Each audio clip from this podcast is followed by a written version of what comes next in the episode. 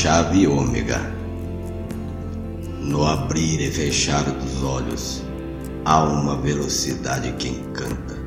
No momento o dia está claro, no outro a escuridão espanta. Também pode ser ao contrário. Na rapidez do momento, no clarão pode estar a dor, e no crepúsculo do descanso embalsema os delírios do amor nesta loucura dos acontecimentos. As chaves estão nas mãos para abrir as portas do momento.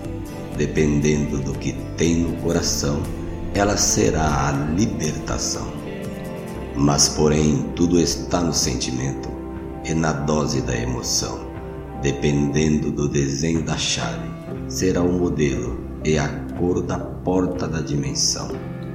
Você pode mudar o corpo e a sua semelhança. Ser um homem alto, com as doidices de uma criança. Pode ser um jovem velho, cheio de paradigmas e costume, como as cruzes do cemitério. Pode ser uma mulher forte e decidida, pronta para voar nas alturas, como águia solitária, e saber exatamente o tamanho da medida pode ficar no celeiro dormindo, esperando o príncipe dos sonhos, com seu hálito refrescante e faminto.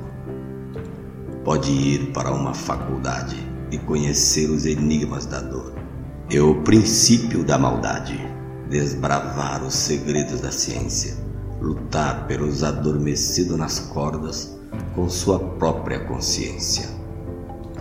Pode entrar nos palácios dos juízes para defender um doutor ou um senhor graduado nas letras, mestres de honra cheio de louvor. Pode ser um ser de pensamento diferente, defender causas dos desprivilegiados, como um herói mal remunerado que come na escadaria do alpendre. Pode ser um patrão solitário, defensor de seus soldados Sabes que eles vão para a guerra todos os dias e você fica no comando do arado, sabendo que és possuidor da maior fatia.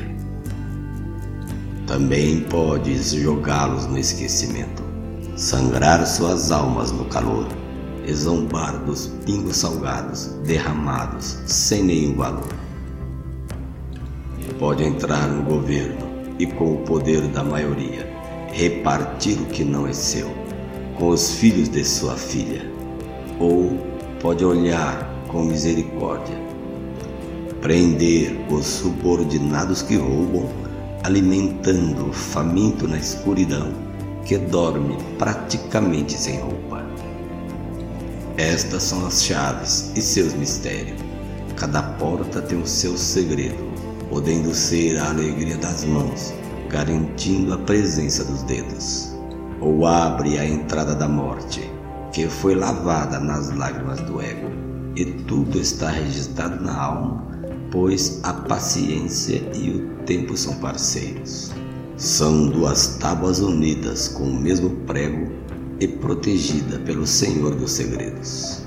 A chave abre a porta, a chave fecha a porta.